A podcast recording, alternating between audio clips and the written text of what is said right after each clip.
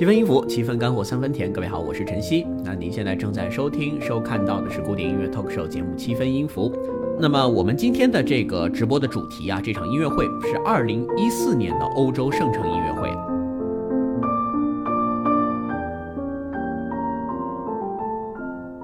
其实，在我们的节目系列当中啊，圣城音乐会这应该是第四次播出了。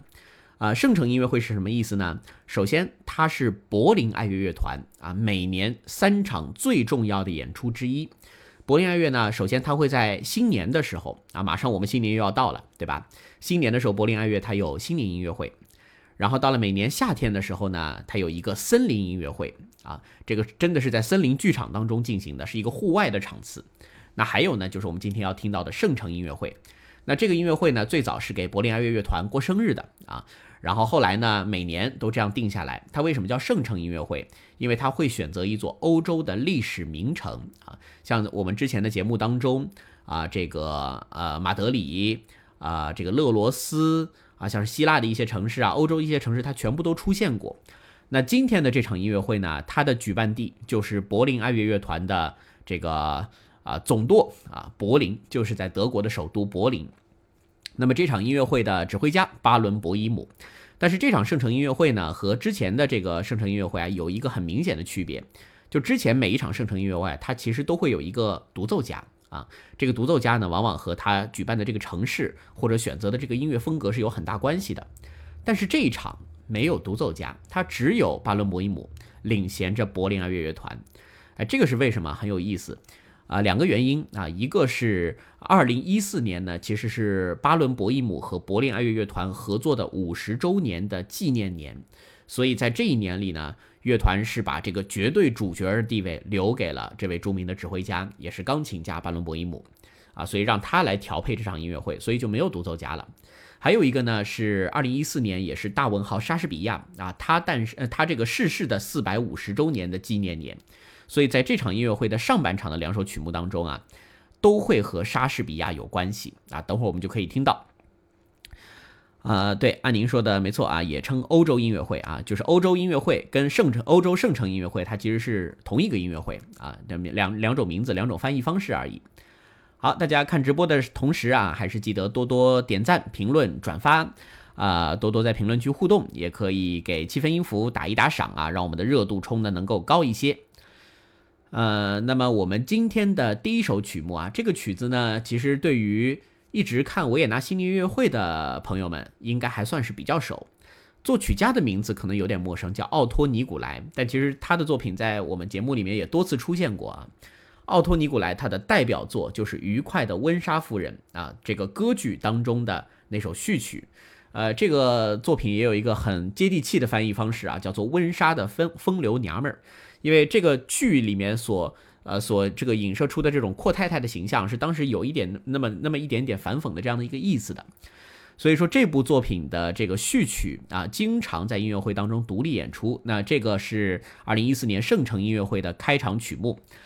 啊。那今天我们的直播时间呢，应该会超两个小时啊，因为这场音乐会本身挺长的啊。开场是这个愉快的温莎夫人的序曲。然后接下来第二首曲目的一个，应该是一个大家比较陌生的曲子，这个是英国的作曲家埃尔加他的一个交响练习曲，叫做法斯塔夫。那这个呢，我会用比较多的篇幅的时间来跟大家分享。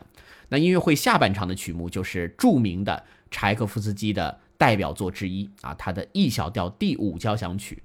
这个作品出镜率非常高。那这个作品呢，我就不多聊了，更多是让大家听啊。柴五这个作品，可能我们后面要单找节目来聊，就像之前有一次聊柴六一样，我起码要用两期节目的时间来好好聊柴五啊。好，那么我们就来听一下今天节目当中的第一首曲目，也是二零一四年圣城音乐会的第一首曲目，来自于巴伦博伊姆直棒柏林爱乐乐团的。啊，这个愉快的温莎夫人当中的序曲，那这个呃音乐会的素材呢，还是非常感谢保利斯特朗带来的提供。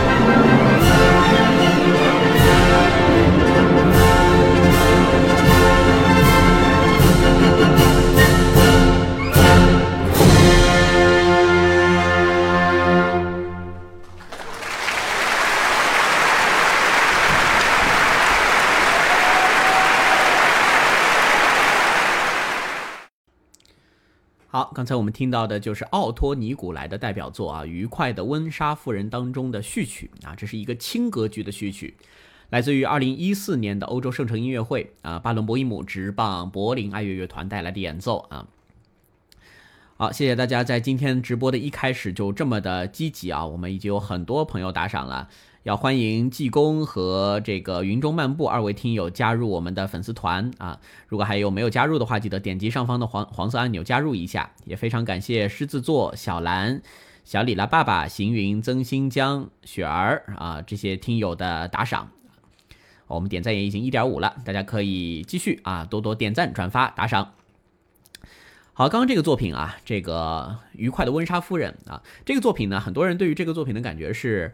听名字有点陌生，听旋律觉得挺熟啊。这个作品啊，如果你你对于这个浪漫主义时期德国的歌剧熟悉的话，这部作品我一直感觉它从听觉上和它这个它大概诞生在一九四四六年啊四五年四六年啊一九四五到一九四九年这段时间啊不不不好意思一八四五到一八四九年这段时间啊，如果我们把时间往前倒个三十多年。那那个时候最有代表性的德国浪漫主义歌剧就是卡尔玛冯韦伯的《自由射手》。我一直觉得这两部作品的序曲其实听起来有很多异异曲同工的意思啊，只能说这个愉快的温莎夫人序曲呢，它在那种呃韦伯的浪漫的基础上呢，更加融入了一些啊十九世纪靠后这些施特劳斯家族轻音乐的这样一种特点。但整体来说呢，它都是非常绵柔的、细腻的啊，而不是那种特别的这个。特别有戏剧冲突的那种那样的一种感觉啊，跟意大利的这个歌剧真的还挺不一样的。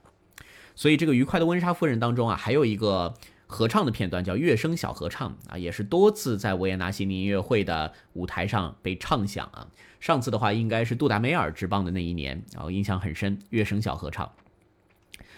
好，所以这个作品是二零一四年的圣城音乐会的开场曲。好，为什么要选这个作品做开场啊？它是有寓意的。很多人可能不知道的就是，啊，这个愉快的温莎夫人，它原本并不是一个歌剧啊，它原本是一个戏剧脚本。那这个戏剧是谁写的呢？就是著名的大文豪莎士比亚啊。二零一四年是莎士比亚的逝世四百五十周年的纪念年啊，所以这一场音乐会的这个指挥家巴伦博伊姆也是把这个愉快的温莎夫人的序曲作为开场曲。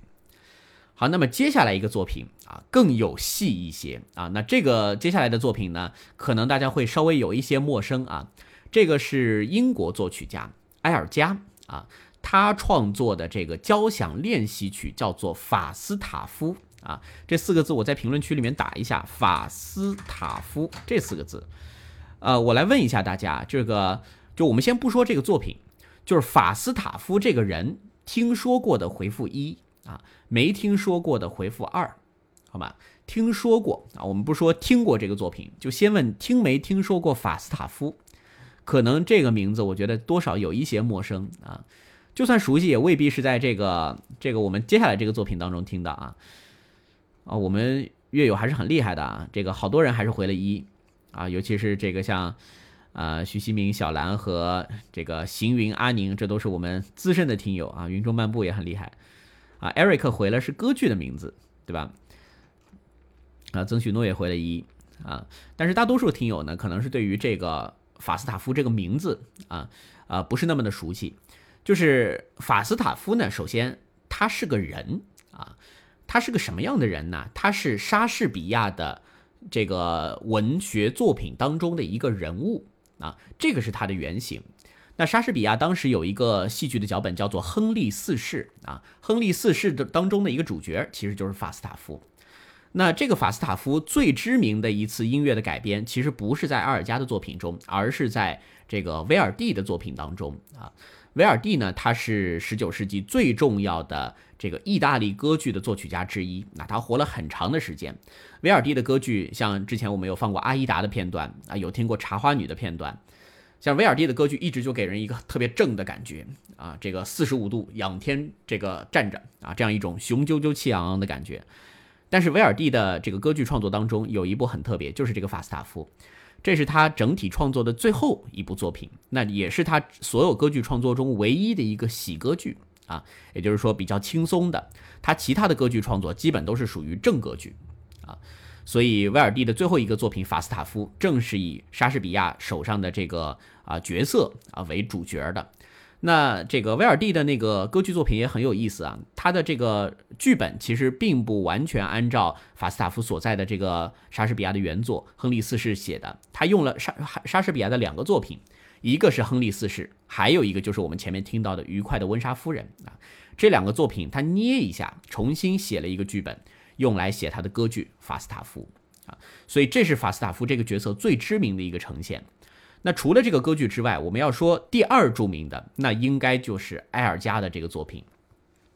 首先，埃尔加是谁呀？埃尔加是一个英国作曲家。呃，这个大家现在心里面想一个问题啊，就是你如果心里想想啊，十九世纪的这个著名的德国作曲家啊，心里应该能想出一些名字，像是门德尔松啊，啊，像是舒曼啊，啊这样的一些作曲家。如果让你想想法国作曲家，你可能会想到比才啊，可能会想到这个伯辽兹，对不对啊？想到这弗兰克啊，这样一些作曲家。但是如果这个时候我们来想英国作曲家，你一定会觉得英国作曲家的数量比其他这几个大国作曲家远远要少啊。这就是因为英国虽然伦敦是一个很重要的音乐中心，但是的确英国在整个十九世纪，尤其是靠前的这段时间，没有出什么太多的一流的作曲家。啊，他这个往前追的话，要追到巴洛克时期的普塞尔啊，在普塞尔之后呢，基本上就被这个德奥的作曲家给占据了。在英国最有影响力的作曲家是这个亨德尔，但亨德尔他其实是个德国人啊，呃，那之后呢就没有出过什么英国作曲家，直到埃尔加的出现啊。小兰已经回复了《威风凛凛进行曲》，没错，这个是埃尔加的代表作。除此之外，还有他的这个谜语变奏曲啊，他的这个大提琴协奏曲。以及他的这个写给新婚妻子的爱的礼赞等等，这些都是埃尔加的代表作。那交响练习曲法斯塔夫呢？其实，在埃尔加的作品当中，也是一个很重要的作品，只是大家可能听的相对比较少。原因就是因为这个作品写的其实挺复杂的，时间很长。这部作品的等会儿这个版本的完整演奏时间在三十五分钟左右，而且从头到尾不停歇啊，它是一个单乐章的作品。所以这就是这个作品非常奇特的一个地方了啊！它的结构我们等会儿再说。我们先来讲讲这个作品是怎么写法斯塔夫这个人的啊。那法斯塔夫这个角色啊，在莎士比亚的原作当中是一个什么样的形象呢？是一个首先他是一个胖子啊，他是很胖的一个形象。这个胖子呢，憨态可掬，而且爱吹牛啊，爱插科打诨，爱开玩笑，而且自视甚高。那最后呢，他就是颠来倒去，最后也没有落得一个特别圆满的结局。所以这个角色呢，首先他很适合作为一个喜歌剧的主角。另外呢，他身上有很多的这种复杂性格的这个融合在一起，这种形象的角色往往是最吸引作曲家来为他创作的。好，那么这个曲子啊，其实就是围绕着，尤其一开始的片段啊，是围绕着法斯塔夫这个形象来进行写作的。我来问一下大家，就是这个法斯塔夫形象，我们刚刚说了是一个爱吹牛的胖子啊。如果现在各位你是作曲家，你会怎么来写这个爱吹牛的胖子啊？来问大家两个问题啊。首先，我们从乐器的角度来说，如果你要写一个爱吹牛的胖子的话，你会选择比较高音的乐器，还是会选择比较低音的乐器来写？来，大家可以回答一下啊。觉得你用高音的乐器写，回复一；你会用低音的乐器？回复二，啊，就是要写一个爱吹牛的、很搞笑的胖子啊。你是用高音就回复一，你是用低音乐器的话就回复二，啊，高音乐器还是低音乐器？这个大家可以来回复一下啊。好，如果你这么回复来，呃，有理由的话啊，也可以这个直接回在评论区啊。像河图洛书就会高音吧，夸夸其谈啊，回二的更多一些。啊，回二的更多一些啊，您说对，没错，英国还有霍尔斯特等，呃，那都是在阿尔加之后啊，霍霍尔斯特、温威廉姆斯，到二十世纪，其实一流的英国作曲家有很多了啊，布里顿啊、戴留斯、伯特维斯尔等等，都是英国人了。好，大家发现没有，回二的多啊，嗯，但一的也不算太少啊，就是一个呃爱吹牛的胖子。如果我用这个乐器来写的话，是我也会选择低音啊，我也会回复二。就是因为首先胖子的形象啊，他是一个球状的形象，它出来的这个音色呢，应该是比较低沉的。我们很少听到胖子正常说话的时候是啊啊啊，是这么拉着嗓子说话的。所以它的整个给人状态，我觉得是低音优先啊。当然，刚刚这个有听友说的啊，夸夸其谈的这种感觉，呃，是不是也可以用低音做出来啊？这个我们等会儿听音乐的时候就能发现啊。徐新明会一是身材，二是俏皮啊，这个回答很有意思啊。来，再问大家第二个问题，就是这个如果我们要写一段旋律来写一个吹牛的胖子，你觉得这个旋律的音调呢，它应该是比较沉稳的，还是比较跳跃的啊？如果我们觉得沉稳的，回复一；觉得跳跃的，回复二。然后再重复一下啊，就是我们要用一段旋律来写一个爱吹牛的胖子，你是用沉稳的旋律，那就回复一。你是用跳跃的旋律，那可以回复二。来，大家继续来回复啊！哎，又是有一有二，所以你看，一说到作曲的时候啊，一说到创作的时候，这个事儿就会和我们平常啊七分音符里面问大家的时候很不一样了，对吧？基本上五五开啊，一和二好像差不多。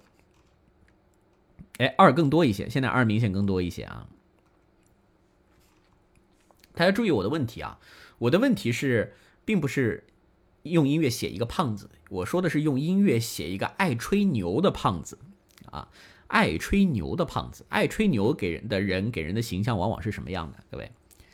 这个问题如果我来回的话，我也会选择二啊，就是我会用一个跳跃的旋律，就是爱吹牛的人呢，往往生活里面给你的是一种不太靠谱的感觉，对吧？就是是一种有点轻浮的、有点轻佻的感觉，所以为什么？呃，作曲家喜欢法斯塔夫，大家应该明白了，因为法斯塔夫是一个胖子，他又是一个很轻佻的形象，所以这个时候这个角色本身就融入了很多的戏剧性。我们来听一听埃尔加他会用什么样的一段旋律来写这个法斯塔夫的主题啊？他其实用的就是一个很跳跃的低音乐器的形象，来听一下。好，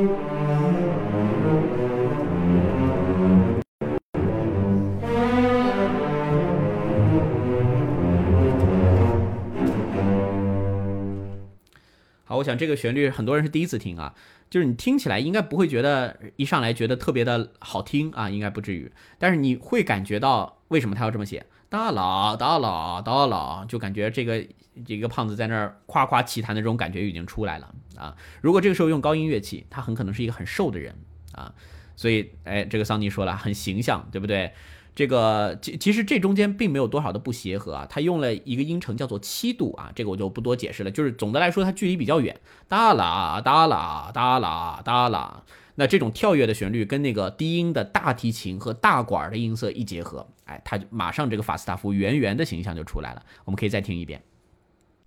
好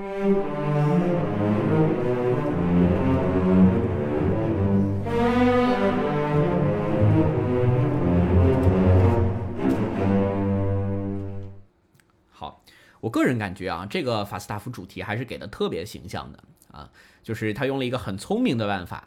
让大家在看到这个标题以后就能感受出，哦，这就是那个爱吹牛的胖子啊。那这个作品因为很长，所以中间呢，其实埃尔加用了非常多的主题啊，主题非常多，这其实也是这个作品的一个问题啊。为什么他现在不是最脍炙人口的那批作品？就是因为大家在被他带着走的时候，有点容易跳戏啊。这是作品主题过多的时候，你又缺乏戏剧性构建的时候容容易产生的一个问题。但是它中间很多主题的应用是非常形象的。比如说啊，那这个作品它中间一共分为四段啊，等会儿我们会说到。他第二段开始的时候，按照埃尔加这个原话啊，他是要在音乐里面写一个比较具体的法斯塔夫吹牛的这样的一个片段。他怎么吹牛呢？按照沙翁的原作啊，法斯塔夫说说这个刚刚我去战斗了，我一个人和十二个敌人短兵相接啊，足足跟他们打了两个小时。那这个时候，如果我说假话的话，我就是一个蠢蛋啊！这是他的这个吹牛啊。那实际上呢，在这个书里面的原作，就是战斗刚刚开始的时候，法斯塔夫就逃离了战场。所以这样一种这个比较冲突对比的这样一个手法啊，这个呃，埃尔加是用了一个比刚刚更加激进夸张的一个方式来写这个具体他是怎么吹牛的啊。我来放一下，大家你觉得如果比较像刚刚这个段落的话，我们可以回复一；你觉得不是很像的话，我们可以回复二。啊这个是这部作品当中的第二个片段。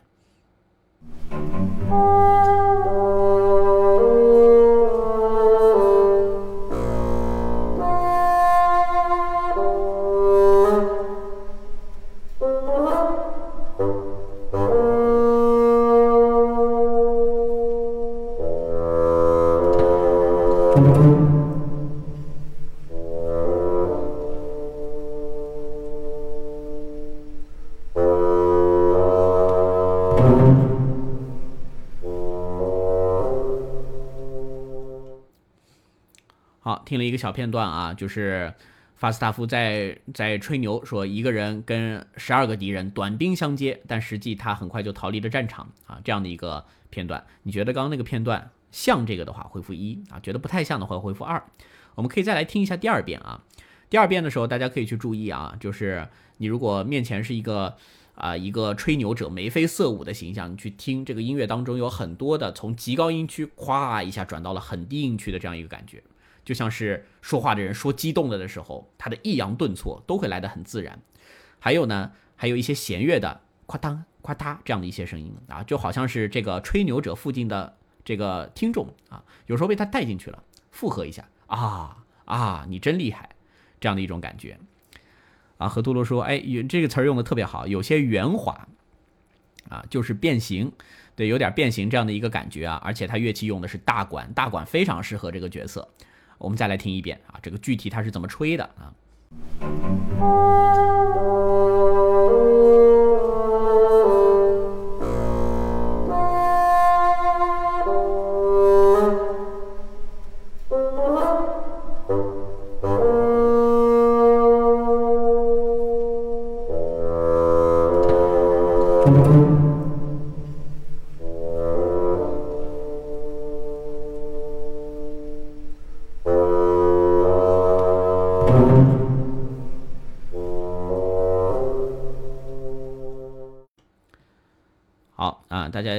应该还是觉得比较像的，对吧？尽管对于这个作品可能相对陌生一些。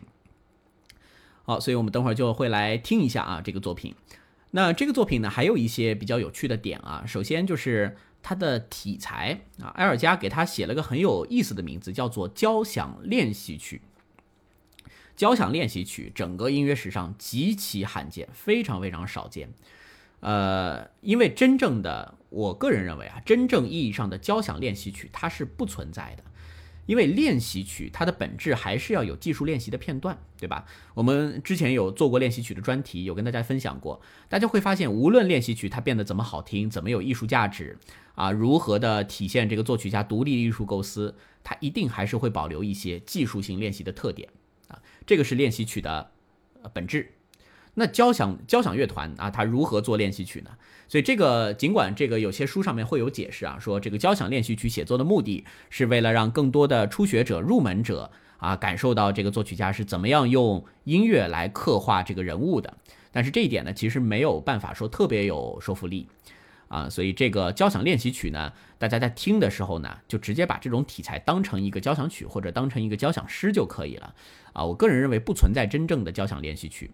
交响练习曲之前节目分有分享过一次啊，那个更特别，那个是舒曼的，对吧？舒曼的钢琴作品，名字虽然叫交响练习曲，但它完全是个钢琴独奏，所以其实也就是借了这个名字而已。那法斯塔夫这个埃尔加的这个作品呢，它时间我刚刚说了长达三十五分钟，它又是个单乐章，但这个单乐章呢，它其实有四个部分啊，它还是有比较明显的四个呃比较呃，它还是有四个篇章的。但是这四个篇章，其实我们从听觉的角度去捕捉，如果你没有做过功课的话，几乎听不出来。呃，对于这个作品，我前两天我在做功课的时候，我对着那个总谱在那翻翻翻，我也是跟了几遍，我才能非常笃定的确定啊，这四个篇章是分在这几个地方。因为本来它在总谱里面的标注，其实像是这个第四部分的开头，也并不是那么清晰，因为它的整个故事线是连着的，所以它非常像是一个大型的。交响诗啊，有各种各样的一个篇章啊，所以是一个很长的这样的一个故事啊。那等会儿在大家听的时候呢，因为这个作品毕竟比较陌生，我会在每一个大的篇章的开头啊，用比较简短的语言来提示一下大家后面大概会发生什么啊啊。这个作品还是很值得听啊，因为平常不太容易听到。啊，来看一看这个红牙大几回，这个大管吹的，让想起布兰诗歌也有这个。呃，其实到了这个呃十九世纪的差不多下半叶之后，其实在上半叶就出现了。最早在柏辽兹的幻想交响曲里面就有这样的一个感觉，就是大管这个乐器的功能啊，已经完全从这个古典主义时期的那个低音乐器给解放出来了。越到二十世纪，它这个音色使用越大胆，像斯特拉文斯基的《春之祭》开头的那个大管的声音，你如果第一次听，你可能对大管陌生，你不觉得这是大管。哒滴哩哒滴滴噔，它是一个很扁平的，又特别特别有意思的，或者特别特别有反差的这样的一种声音。这个是大管的高音区啊。嗯，布里顿的《青少年管弦乐团指南》，对，那那那首作品当中还有低音大管啊，那个作品当然在我们的节目里面还没有讲过啊，以后有机会来分享一下。河图洛书说，刻画这个人物小心翼翼，找找机会脚底抹开抹油开溜，投机主义啊，那法斯塔夫应该就是这样的一个人啊，吹牛者嘛，胖胖的吹牛者。好，那么我们接下来就准备来完整的欣赏一下这个作品啊，这个作品挺长的。啊，这个我会在每个部分做简短的解说啊，大家记得在没有加入我们呃粉丝团和我的这个听友群的，我把入群方式在朋友在这个评论区再回复一下啊，经典九四七的微信公众号回复晨曦就可以入群，记得是微信公众号啊，不是在我们现在的评论区当中，你点击左上角的头像就可以跳转了。好，我们来听一下这部啊英国作曲家埃尔加的。法斯塔夫，那一开始呢是第一篇章啊，第一篇章是四个篇章当中最短的，它其实就是引入了两个角色的形象，一个是我们前面听到过的这个脚底抹油的吹牛胖子法斯塔夫啊，是一个跳跃的形象，还有一个呢叫哈尔王子啊，这个是沙翁原作里面的另一个主角，这个哈尔王子的形象呢就是非常优雅且和蔼的，就是把两个人的形象呈现给大家。好，我们来听一下来自于巴伦博伊姆之棒柏林爱乐乐团的演奏，二零一四年欧洲圣城音乐会。好，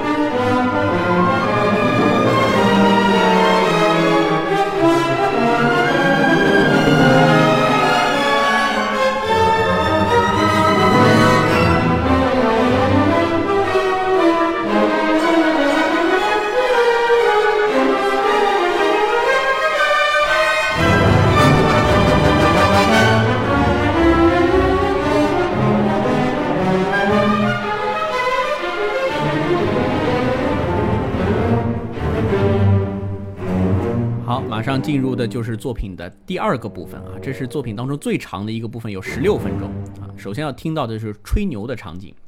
之后呢，哎，就是这里，就是法斯塔夫对于他自己经历的一系列的故事的发展。